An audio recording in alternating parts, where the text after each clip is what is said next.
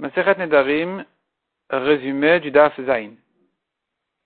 La Gemara avait demandé dans le Daf précédent, est-ce qu'en ce qui concerne les Kiddushin, est-ce qu'en ce qui concerne PA, le coin du champ qui est abandonné aux pauvres, on dit Yashiyad ou pas? Est-ce qu'il faut dire, est-ce qu'il faut qu'il dise clairement ce qu'il veut ou même s'il a dit que le début de la phrase est suffisant La Gemara continue à poser cette même question à propos d'autres sujets. Comme par exemple pour la tzedaka. Un homme qui a dit cette pièce-là, elle est pour la tzedaka, et celle-là. Il n'a pas dit et celle-là quoi? Celle-là pour acheter des pommes de terre, des tomates, ou non?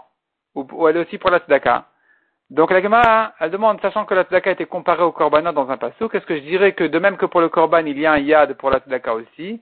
Ou bien non, je dirais qu'on ne va pas utiliser la comparaison pour ce, cette halakha, donc ça reste en question. Encore une question demande la Gemara.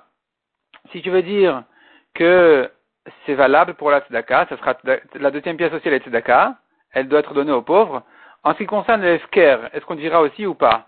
Le c'est abandonné aux pauvres et aux riches. Donc c'est pas forcément comme la tzedaka. Peut-être qu'ici tu diras qu'il faut le dire clairement. S'il a dit cette chose-là est, abandonnée et celle-là, il n'a pas dit quoi, alors peut-être qu'il peut la récupérer, même si quelqu'un l'a prise entre temps, il pourra lui dire non, ça c'était pas esker, je voulais dire. Donc il y a, ou bien non, ou bien tu diras il y a un yad, il a commencé sa phrase, et on comprend qu'il voulait l'abandonner aussi, donc c'est abandonné, il ne peut pas le récupérer. La Gemara reste sur, sur tous ces sujets-là en question. Il y a encore un autre sujet, encore un autre cas, qui est le cas de quelqu'un qui a dit, cette pièce-là est destinée pour en faire des toilettes, et celle-là. Donc dans la première, il n'est pas évident de permettre de faire la file là-bas, tant que ça, même avant que ce soit utilisé. C'est une question, est-ce que la réservation l'interdit ou pas? Si tu dis que oui, on va se demander sur la deuxième pièce.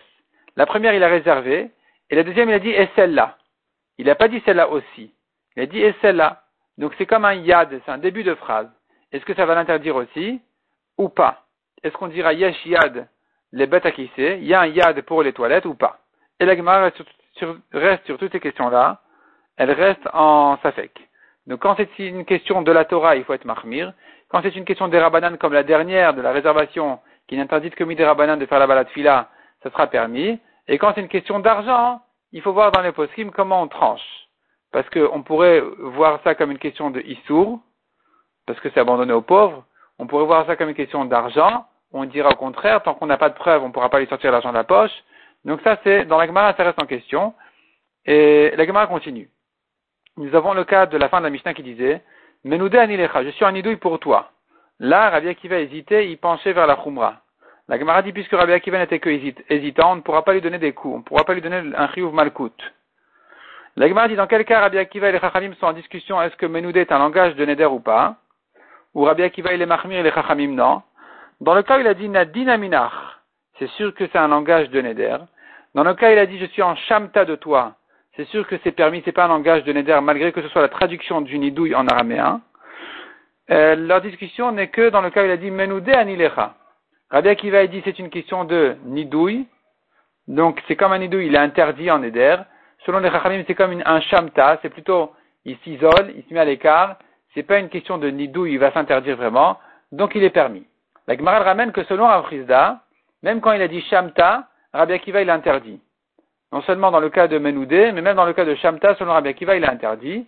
Mais la n'est pas comme lui, puisque le Gemara ramène l'histoire où Rav a rencontré quelqu'un qui a dit Je suis en Shamta des biens d'un tel. Et Rav lui a dit Personne ne craint Rabbi Akiva. Ça veut dire que Rabbi Akiva est interdit dans le cas de Shamta, mais que la n'est pas comme lui.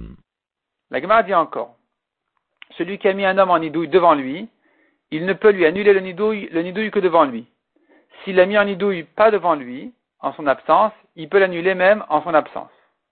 La Gemara dit encore celui qui entend quelqu'un prononcer le nom d'Hachem en vain, il a le devoir de le mettre en idouille.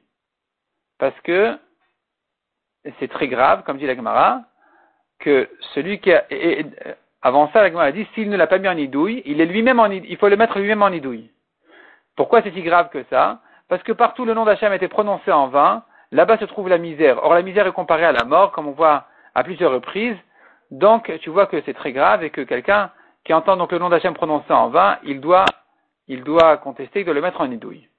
La Gemara raconte encore, Rabbi Abba, raconte, il a vu que Ravuna a entendu une femme prononcer le nom d'Hachem en vain, il l'a mise en idouille devant elle, et il lui a annulé, annulé le nidouille immédiatement.